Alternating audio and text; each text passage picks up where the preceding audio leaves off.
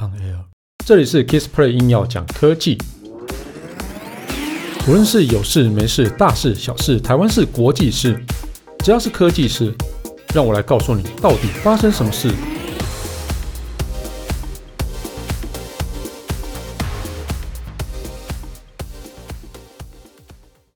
嗨，大家好，我是 Kissplay。众所期待的迪士尼影音串流 Disney Plus 真的来了哦，就是。他在十月初啊，就先揭晓那个台湾的一个订阅方案，也开了一个记者会啊。他预计在十一月十二号开始正式登陆台湾啊，所以他现在也把那个台湾的订阅方案都已经揭晓了哦。它整个的一个收费基本就是月费啊，跟 Netflix 其实是还蛮像的哦。那 Disney Plus 啊，提供订阅户两种收费方式，分别是月费两百七十块跟年费两千七百九十元哦，平均每个月大概两百三十三块哦。那这个整个月费的方式虽然说跟 Netflix 呃基本上都是一样的，不过 Disney Plus 哦，就好像针对着 Netflix 的的定价哦而来哦。它虽然定价一样，它但是它开放四个装置同时收看，然后十个装置下载。观看这样子哦，也就是说，你可以同时那个哦，这个同一个账号啊，在四个，比如说你的手机、呃平板、智慧电视啊上面去同时做观看哦，那所以这个还不蛮蛮好的哦，那最多可以使用七个不同的使用者，也就是说，你可以在上面啊登录七个不同的人这样子来去使用哦。那它还有提供家长模式这样子，让小朋友可以看到嗯应该看的电视，应该看的频道。那呃无论哪一种方案呢、其实都有支援 4K 的一个画质，然后五点一声道，还有杜比 Atmos 的一个哦音效。那另外有二十三种语言字幕，还有音轨这样子，也就是二十三种语言的一个音轨哦，这是最多哦。那那还有资源哦，就是电视啊、哈行动装置、电脑、游戏主机啊，这个都有资源啊。这是也就是说，在这上这上面都可以找到这些 App 哦。那这个 Disney Plus 最大的优势，其实就是在它丰富的一个独家内容哦。那平台上面有像是迪士尼啊、然后皮克斯啊、漫威哦，我觉得这个应该是最大吸引力啊，漫威哦。然后《星际大战》、国家地理哦，这我觉得国家地理这个也是还蛮蛮有吸引力哦。《星际大战》其实也蛮有吸引力的，还有 Star 哦，这样大概有一千两百部电影啊，一一万六千集的一个影集哦，所以这个其实是内容还算蛮丰富的。那比较有名的一个电视啊，就是影集啊，哈，包含漫威影业的原创影集叫做《汪达幻视》，我觉得这个大家应该都知道哈。啊，那还有很红的《洛基》。那另外还有猎鹰与酷寒战士哦，这个大家都很有名哦。那星际大战系列系列的话，有一个曼达洛人，然后另外迪士尼跟皮克斯的一个灵魂急转弯，还有国家地理纪录片《金之谜》啊，另外还有汉密尔顿哦，这个其实都是还蛮还蛮强大的一个就是独家独家影视内容哦。那另外，我们刚刚前面有讲到讲到啊，Disney Plus 啊，在十一月十二号的台湾上线首日啊，它会举行叫做 Disney Plus Day 的一个特别感谢日，让订户啊可以抢先了解迪士尼跟皮克斯、漫威、星际大战、国家地理还有 Star 等品牌的一个内容。例如说哈，漫威影集的鹰眼啊，然后迪士尼原创的一个短片叫做《雪宝说故事》哦，这应该给小朋友看的哦。那星际大战的一个。传奇赏金猎人巴菲特的一个起源传奇，和一些特别企划都会在十一月十二号，然后特别去上映这样子哦。所以，我们正就是在迪士尼 Plus 正式上线前，我们来整理一下哦。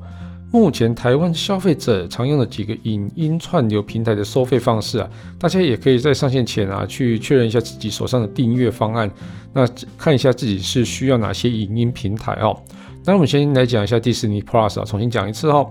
那主要它是集结迪士尼、皮克斯、漫威、星际大战、国家地理还有 Star 频道哦。那这些内容，那资源装置的话，四个装置同时观看，然后十个装置呃下载观看。那最多有可以七个不同的使用者。那收费标准的话是每个月两百七十元，年费的话是两千七百九十元。那 Netflix 的话，主要内容那是美剧、韩剧原创内容，还有电影、漫啊动漫，还有纪录片。所以上面其实漫威内容基本上应该是不会不会再有了啦，哦。那支援装置的话，那基本方案支援一台装置使用，标准方案支援两台装置使用，高级方案支援四台装置同时使用。好，那基本方案是两百七十元哦，这个是跟那个 Disney Plus 的月费一样，但是 Disney Plus 可以四个装置同时观看。嗯，好，那再来是标准方案的话是三百三十元每个月哦，那高级方案是三百九十元每个月。所以呢，到时候 Netflix 会不会调整它的一个方案呢？嗯，我们拭目以待。再是 Apple TV Plus 哦，就是嗯，在北美上听说没有很好的，没有过得很好的 Apple TV Plus 哦。那主要内容是 Apple Originals 的一个原创作品串流服务，那包含得奖的剧集啊，还有一些剧情片，还有一个纪录片、儿童儿童娱乐，还有一个喜剧这样子哦。那这个其实我没有看过 Apple TV Plus 啊，不晓得它内容到底精不精彩，但我我好像没有什么太大动力去去用它哦。那支援装置有 Apple 的一些装置、智慧电视，还有哦像是可以支援 Apple TV App 的话都可以哦。那收费标准的话是比较便宜哦，就是呃单独使用的话是。一百七十元一个月哦，那如果要跟家人共享的话哦，只要购买 Apple 装置啊，就会附三个月的一个 Apple TV Plus 的免费订阅服务哦。那那个刚刚讲的一百七十元每个月哦，它其实可以跟家人一起共享的哦。那 Friday 的影音部分的话哦，这个是算是比较台湾这边的哦。那 Friday 就是远传这边的一个影音服务。那主要内容的话，就是有韩剧、动漫、电影哦。那支援的装置就是可以支援两个账号同时共用，收费标准也不会太贵哦，就是一个月一百九十九元。好，那再来就是 KKBOX 所推出的 KKTV，那它有一个一样的韩剧啊、动漫、电影，那有推出双人共享跟四人共享方案哦。那收费标准的话是一百四十九元每个月，然后四百四十七元每季，那一千七百八十八元每年这样子哦。那其实收费也不会太贵，那这边给大家参考一下。那你问我我会去